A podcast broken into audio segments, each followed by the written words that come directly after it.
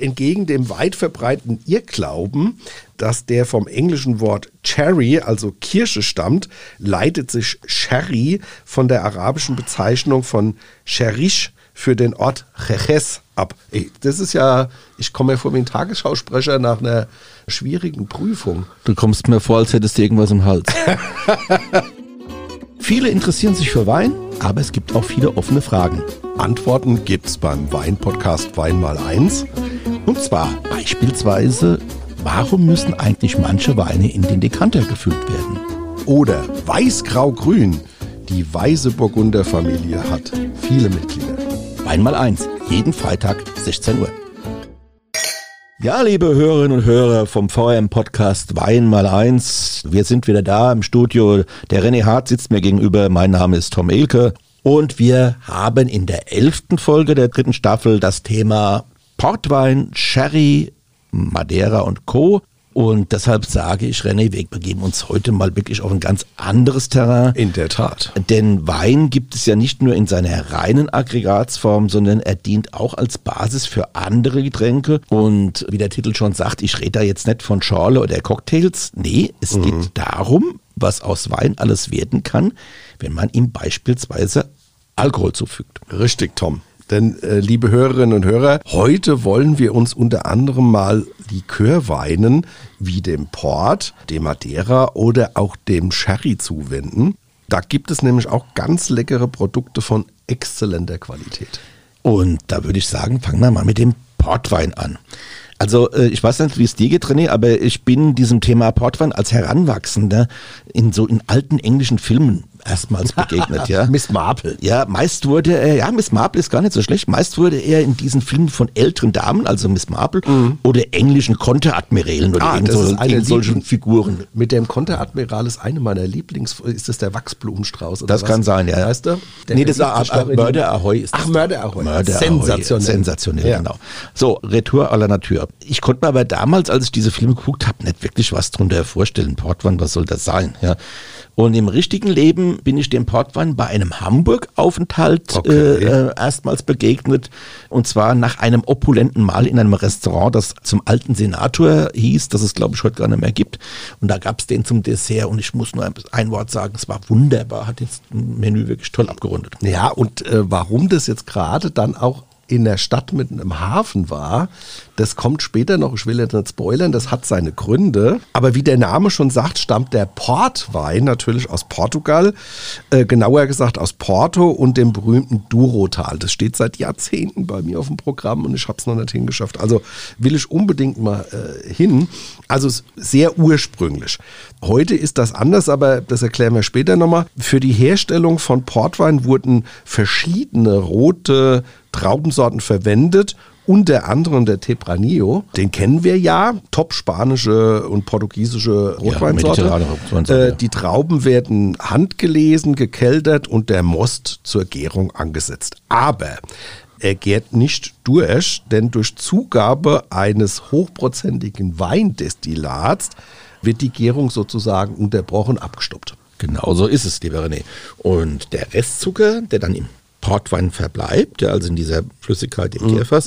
verkehrt eben nicht zu Alkohol und verleiht dem Portwein so seinen typischen süßen Geschmack. Mhm. Ja. Wie viel Weinbrand zugefügt wird, hängt davon ab, wie weit die Gärung fortgeschritten ist. Mhm. Da gibt es eine Faustregel und die heißt also, je weiter, desto weniger. Okay. Ja. Also am Ende hat das fertige Getränk jedenfalls einen Alkoholgehalt so zwischen 19 und 20 Volumenprozent. Mhm.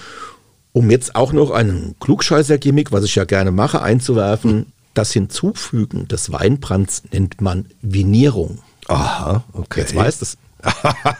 ja, aber damit ist der Portwein eigentlich längst noch nicht fertig, denn jeder Portwein lagert mindestens zwei Jahre im großen Eichenholzfass, um Geschmack und Aroma zu entwickeln. Mhm. Und danach wird er erstmal verkostet. Und dabei wird einerseits die Qualität beurteilt und andererseits entschieden, wie die weitere Reifung denn sein soll. Hier gibt es nämlich zwei Wege. Die Reifung im Fass und in der Flasche. Ja, der Unterschied ist, dass der Port im Fass etwas schneller reift, da das Fass ja durch diese feinen mhm. Kapillaren im Holz etwas mhm. luftdurchlässig ist. Mhm. Abgefüllt wird er aber erst, wenn er vollständig ausgereift ist. Zur Reifung in der Flasche, das ist, das ist die andere mhm. Möglichkeit, werden nur Portweine mit hoher Qualität ausgewählt. Ja? Mhm.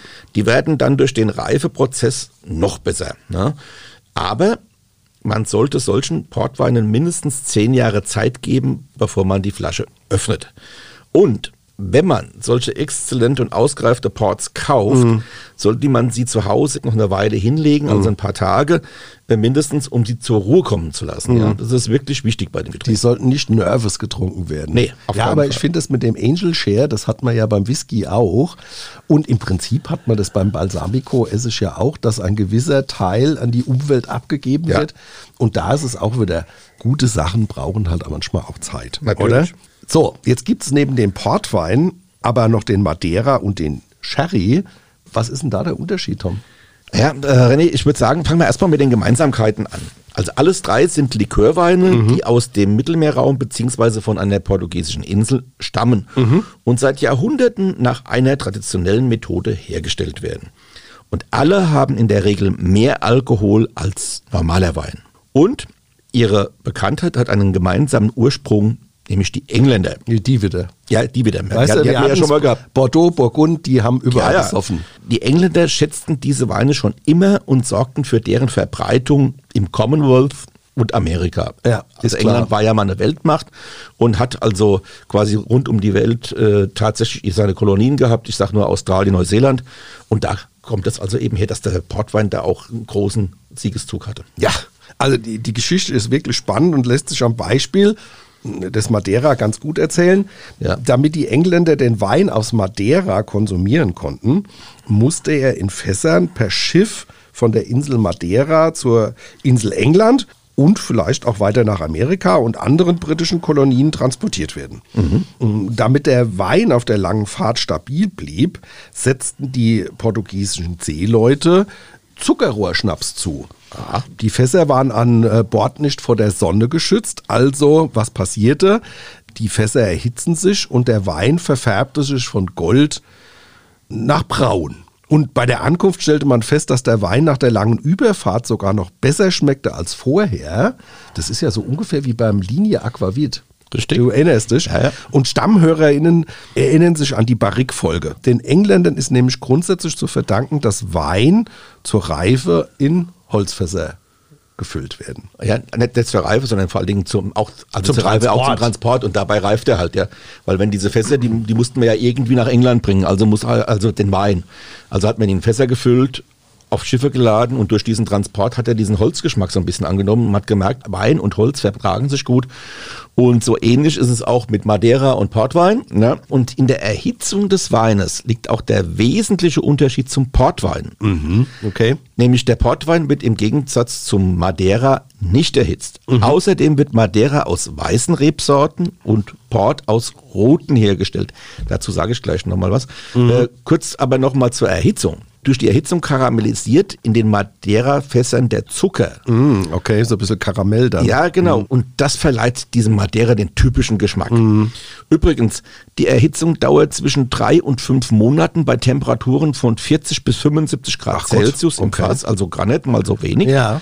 Allerdings, und jetzt kommt's, werden die Fässer heute dazu nicht mehr rund um die Welt geschippert, sondern das passiert alles in den Kellereien. Mhm, okay. Der Madeira hat einen Alkoholgehalt so zwischen 17 und 22 Volumenprozent.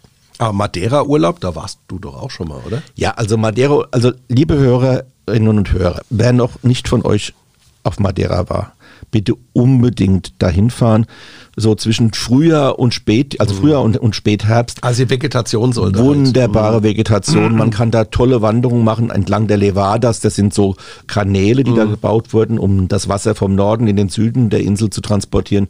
Also die Vegetation ist gigantisch. Mhm. Aber auch, man kann da aber auch gut essen und trinken. Und in Funchal gibt es eine tolle Markthalle. Also gibt ganz, ganz viel. Und mhm. in Funchal gibt es aber auch Madeira-Kellereien.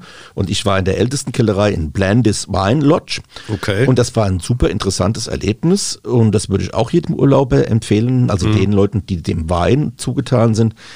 Der Preis für Madeira, der fängt so bei 10, 12, 13 Euro an. Mhm. Ne? Kann aber für gereifte Jahrgänge aus den 50ern und 60ern schon mal auf 400, 500 und noch mehr Euro je Flasche. Ja, aber Geht. vergleicht man das mal mit Bordeaux, Burgund, was man da hinblättern müsste? Ja. Es ist ja fast noch äh, ja, erschwinglich. Und äh, wer von euch, liebe Hörerinnen und Hörer, dann nach Madeira fliegt, der wird dann auch feststellen, dass das Landesgetränk oder das übliche Getränk eine Poncha ist. Eine mhm. Poncha ist so ein süßer Aperitif, würde ich sagen. Okay. Ja. Den kann man den ganzen Tag da trinken. Und da trinkt man sich so ein bisschen ein und dann ist man dann, hat man hat so man einen so Poncho über der Poncha. Ja, also, also das oh, nur mal so das auch immer Poncha. Also bei Portwein ist das äh, ähnlich. Allerdings geht es da auch über die 1000 Euro für gereifte Top-Qualitäten hinaus. Das muss man schon sagen. Mhm. Vielleicht noch mal kurz zu den Gemeinsamkeiten. Portwein, Madeira und Sherry gibt es in verschiedenen Varianten. Den Madeira gibt es in einem Geschmackstableau, sage ich jetzt mal, von trocken über halbtrocken und halbsüß bis hin mhm. zu süß. Das hängt auch so ein bisschen von den verwendeten Traubensorten ab. Ob man etwa den Serkial nimmt, der für die Trockenwein steht, oder den Malvasier oder Malvasia heißt er ja da, aus dem süßen Weine erzeugt werden. Ja, den Malvasia gibt es ja hier bei uns auch. Genau. Das ist eigentlich auch ein Wein, der ja, weltweit. weltweit bekannt ist. Ja. Vielleicht machen wir ähm, da auch noch mal was dazu. Ja, könnte man machen in der vierten Weil, Staffel. Genau. Ja.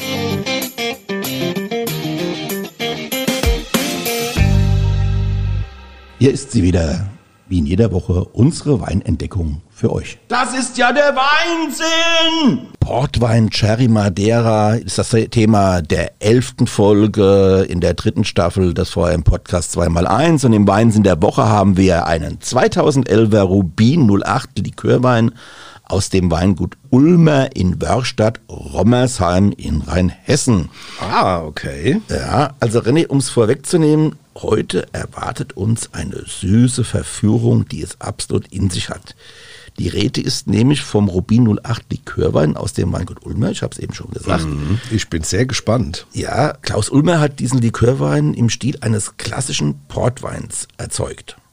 Ja, Basis sind äh, Trauben der Rebsorte Regent. Aha. Wir hatten den Regent ja, wir haben den ordentlich gefeiert in dieser. Ja, äh, Piwi und ja. auch einen anderen Süßwein hatten wir gehabt. Ja, ja, ja. also ich, ich finde es äh, cool, weil das auch so eine unterschätzte Traubensorte ist. Dieser Regent wurde mit einem Moskgewicht von 80 Grad Öxle vergoren und dabei mit Neutralalkohol aufgesprittet. Das hört sich jetzt sehr technisch an, aber das ist halt eben in der Produktion so drin. Ne? Ja, erklären wir ja in der Folge. Ja, ja klar, genau. Sechs Jahre reifte der Rubin 08 im gebrauchten Barrikfass. Danach füllte Klaus Ulmer die Spezialität per Hand ab. Und den Namen hat der Likörwein, wie soll es anders sein, stolzer Opa von Ulmers Enkel Robin, der 2008 geboren worden ist. Und 2008 wurde auch der erste rheinhessische Portwein, den man allerdings nicht so nennen darf, erzeugt. Ja, das heißt, das, deshalb heißt er ja Likörwein. Ja. Äh, okay, also den Rennen, nehmen wir mal das Glas in die Hand und riechen mal so ein bisschen rein. Es wird schon wieder, es wird schon wieder weihnachtlich. Ja, es wird wir haben, bei uns ist es ganze Nein, Weihnachten. Das, das, das äh, ist ja schön, dass wir jetzt äh, ja. Boah, Adventsgewürze, dunkle mm. Beeren. Also Adventsgewürze absolut. Aber auch so Schokolade mhm. ist da drin, ja, und dunkle Beeren auf jeden Fall.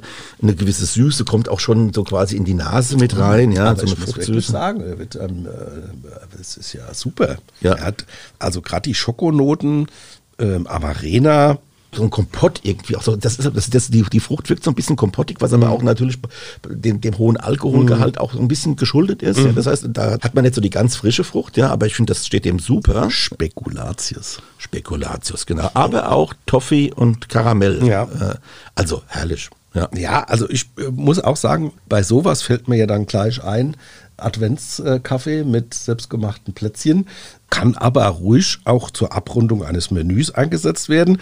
Ich fände ihn aber auch einen geilen äh, Begleiter für Schokoparfait mit Omas Rumtopf. Das würde ich auch ganz gerne mal zusammen probieren. Also weil mit, ich glaub, das mit, passt. Mit, mit, Rumtopf zum Trinken, sondern mit den eingelegten den, den eingelegten Früchten. ist klar. Also das Eis mit den Früchten und dazu mhm. dann eben den Likörwein. Ja, ja vielleicht äh, noch was zum Weingut Ulmer. Also der Klaus Ulmer ist ja auch in der rheinhessischen Weinbruderschaft, wie wir beide auch. Mhm. Und äh, daher kennen wir ihn ja auch. Es ist so ein typisches rheinhessisches Weingut, das eben von Winzermeister Ulmer geführt wird und seiner Frau Evelyn, das darf mhm. man nicht vergessen. Hat 12 Hektar Weinberge und jetzt kommt's René, man kann den Wein nicht nur ab Hof kaufen, sondern man kann ihn dort auch genießen und zwar wo? Ja, in der Weinstube zum Woifässchen. Aha. Ja, da gibt es äh, Deftiges und Kreatives aus der Gutsküche. Legendär, du erinnerst dich. Ja. Knoblauchschnitzel mit Knobi aus eigener Produktion. Also da muss man am nächsten Tag wahrscheinlich auch mal so zwei, drei Kaugummis dann hinterher, aber diesen Genuss werdet ihr nicht vergessen. Ja, also es ist auch wirklich so eine, das ist so eine urwüchsige Gemütlichkeit, die das Wollfest hier ausströmt. Mhm. Es ist auch immer gut äh, ausgebucht. Das heißt also, äh, bevor man dahin fährt, sollte man anrufen und ja, sollte vielleicht eher reservieren. So, aber das ist heutzutage ja fast ja. überall so. Ja. Genau, zu Corona-Zeiten. Okay. Und wer entspannt genießen will und dabei aber auch seinen Führerschein noch behalten will, der kann sich in einem der Zimmer des Gästehauses einmieten. Das gehört nämlich auch noch zum Unternehmen. Also mhm. da passt alles prima zusammen. Das heißt also, das Weingut Ulmer bietet in Sachen Genuss einen rundum sorglos Service. In der Tat. Also ich nehme noch einen Schluck, der ist so lecker. Ja, ich auch. Und jetzt äh, muss man sagen, das ist ja nun wirklich eine Spezialität. Ja. Kommen wir mal zu den Daten. Also der, da kostet die 0,375 Liter Flasche, also im Padformat abgefüllt, 10,60 Euro. Was man sagen kann, er hat 20 Volumenprozent Alkohol und das ist im Prinzip absolut bei Portwein absolut im Ziel. Ja, alles gut.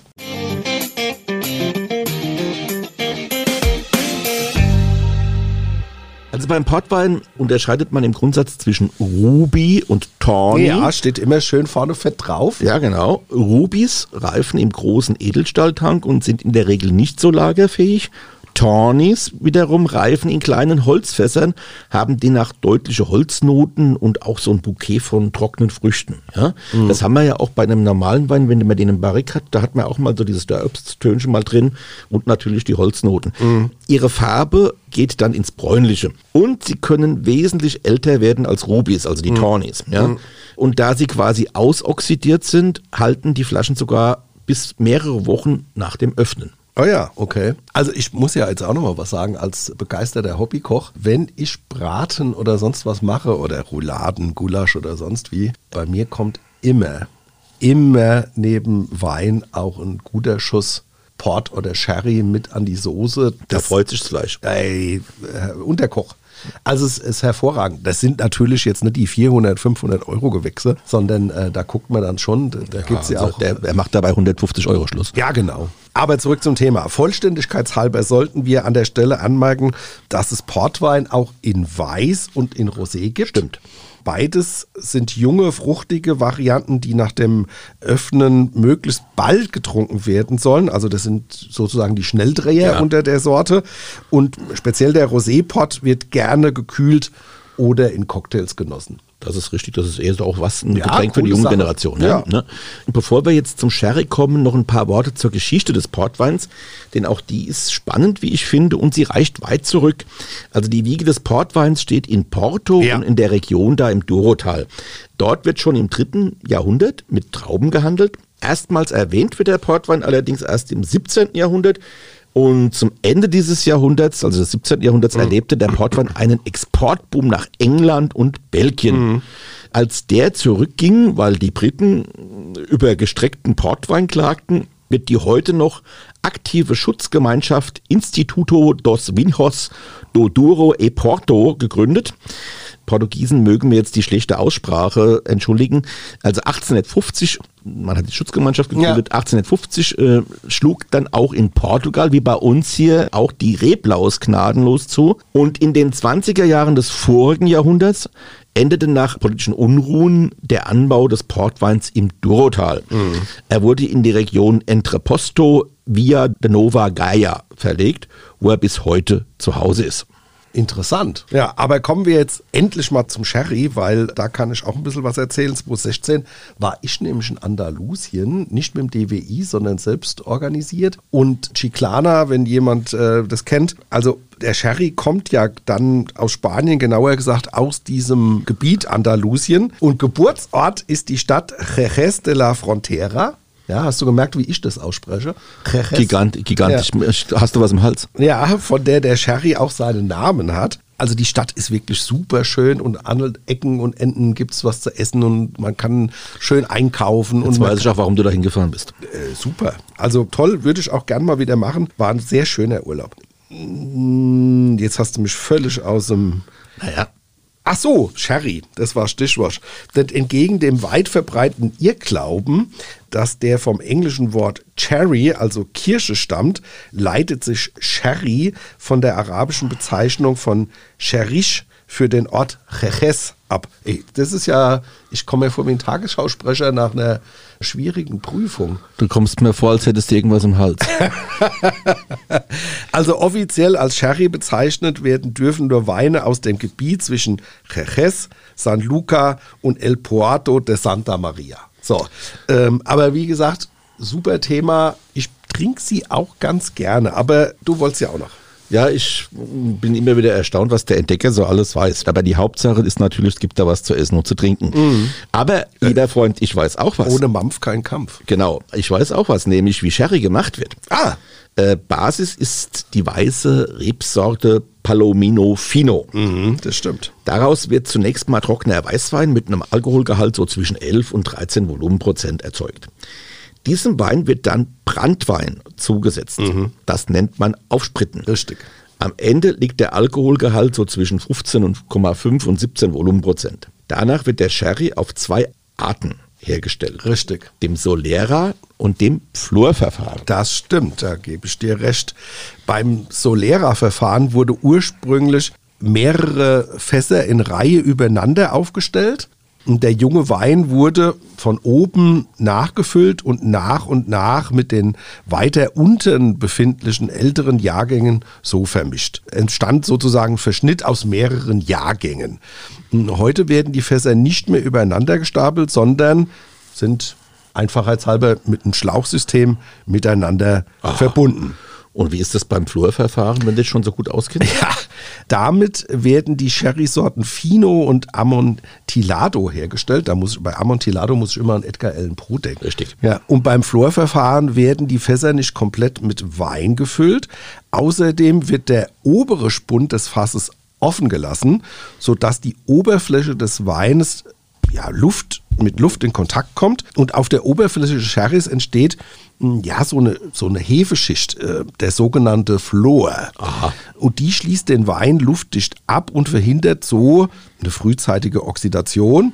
Gleichzeitig verleiht der Flor diesem Sherry sein typisches Aroma. Aha. Aber du siehst wieder diese Symbiose, das hatten wir ja auch in einer Folge. Hefe, Wein, Pilz, was das ausmacht und was uns die Vorfahren dafür Techniken hinterlassen haben, die heute noch ja, irgendeiner muss das ja mal entdeckt haben ja. und ersonnen haben. Ja, gut. Also beim Sherry getrunken und den Deckel aufgelassen. Ja, ja. ja. ja. Und dann äh, vier Wochen später, ach Gott, der Deckel ist weg, aber was ist denn da drauf?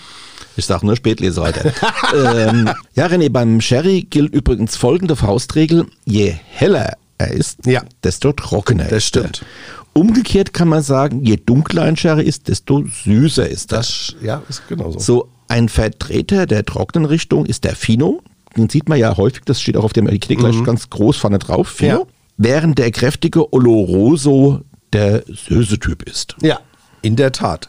Und zum Schluss nochmal von meiner Seite aus eine Gemeinsamkeit aller drei Likörweine, egal ob Port, Madeira oder Sherry, alle können sowohl als Aperitif oder als Digestiv gereicht werden. Und trockener Sherry eignet sich auch, wissen wir ja, bei ja. Miss Sophie als Begleiter zu Menüs.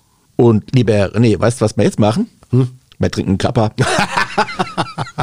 ja, das wäre ja auch nochmal so ein Thema. Ich ja. finde es aber mal ganz schön, dass wir heute diese ja, Mittelmeer-Exoten, ja. für uns ist es ja immer noch sehr exotisch, äh, aber dort unten gehört es halt mit zum Leben dazu. Ja, und ich muss auch sagen, so ein Gläschen Sherry vorm Essen oder ein Port nach dem Essen, das ist auch ein Stück Lebensqualität und das rundet auch so ein Menü wirklich schön ab. Der Sherry schließt so ein bisschen mm. den Magen auf, was ein Aperitif mm. ja auch tun soll. Und der Portwein, der gießt dann nochmal so einen kleinen Zuckertropfen drauf. Mm. Ja, was hatten wir heute gehabt? Wir sind am Ende der Folge angekommen und ich passe nochmal so ganz kurz zusammen.